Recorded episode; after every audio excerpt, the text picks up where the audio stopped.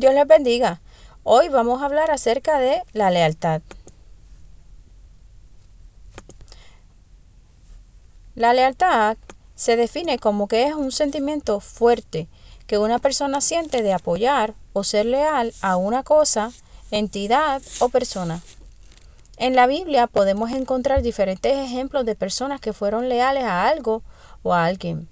Y en la primera persona en la que yo les motivaría a ser leal es a Dios, nuestro Creador.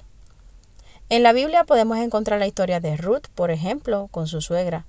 En Ruth capítulo 1, versículos 15 y 16, dice así, He aquí tu cuñada se ha vuelto a su pueblo y a sus dioses, vuélvete tú tras ella. Y Ruth le respondió a su suegra, No me ruegues que te deje y me aparte de ti, porque a donde quiera que tú fueres, iré yo, y donde quiera que vivieres, viviré yo. Donde tú murieres, moriré yo, y, allí seré sepultada.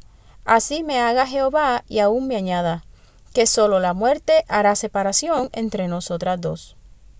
También podemos encontrar el ejemplo de personas esclavas decidiendo estar con sus amos. Y esto podría haber pasado, como está escrito en Éxodo 21. Otro ejemplo de lealtad es los, nuestros soldados, cuando se sacrifican, dan su vida por su país, por sus ideales, por sus creencias. Quiero mencionarles que Dios va creando lealtad en nosotros mientras más nos comunicamos con Él y más le buscamos. La lealtad que Dios crea en nosotros es lealtad a la justicia, la paz y el servicio. Dios quiere que seamos leales y que le sirvamos en todo tiempo, no importando las circunstancias en que se encuentren. La historia que voy a leer hoy se encuentra en el Nuevo Testamento y es acerca del amor de los padres y madres con los hijos. Dios es el modelo ideal de lealtad y Él es quien nos enseña. Entonces, como un padre, siempre que nosotros lo buscamos, nos acepta, nos ayuda y nos apoya. El mensaje de la palabra se encuentra en Lucas capítulo 15 del versículo 11 al 32. Leemos.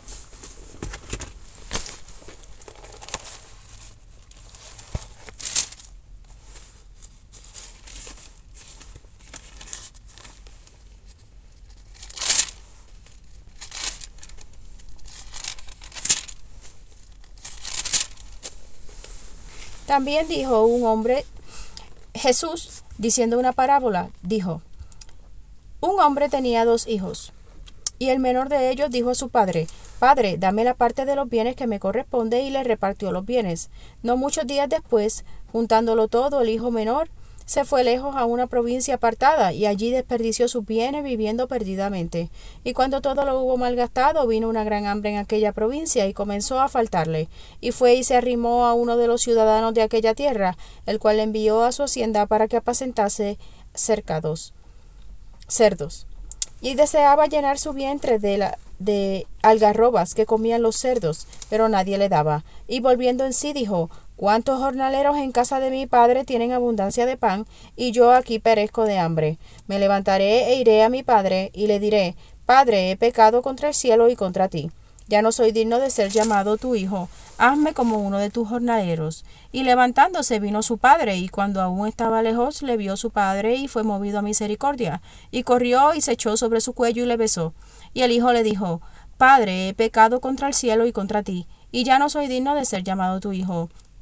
Pero el padre dijo a sus siervos, Sacad el, mejor vestido y vestidle, y poned un anillo en su mano y calzado en sus pies, y traed el becerro gordo y matadlo, y comamos y hagamos fiesta, porque este es mi hijo, muerto era y ha revivido, se había perdido y es hallado, y comenzaron a regocijarse. Y su hijo mayor estaba en el campo, y cuando vino y llegó cerca de la casa, oyó la música y las danzas, y llamando a uno de los criados le preguntó qué era aquello. Él le dijo, Tu hermano ha venido y tu padre ha hecho matar el becerro gordo por haberle recibido bueno y sano.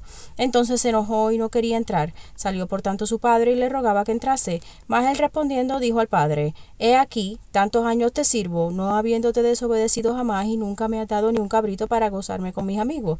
Pero cuando vino este tu hijo, que ha consumido tus bienes con ramera, ha hecho matar por él el becerro gordo, has hecho matar por él el becerro gordo. Él entonces le dijo, Hijo, tú siempre estás conmigo, y todas mis cosas son tuyas. Mas era necesario hacer fiesta y regocijarnos, porque este es tu hermano, y era muerto, y ha revivido, se había perdido, y es hallado. Dios bendiga su santa palabra.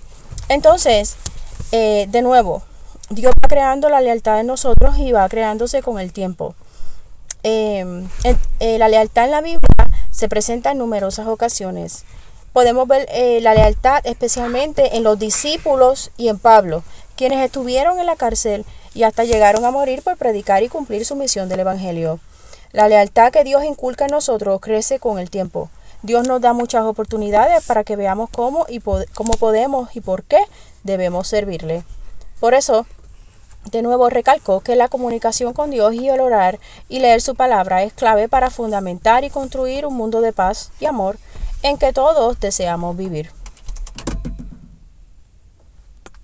Muchas gracias por su atención hoy. Recuerden los mandamientos más importantes. Amar a Dios sobre todas las cosas y amar a tu prójimo como a ti mismos. Se encuentran en Marcos capítulo 12, versículo del 30 al 31.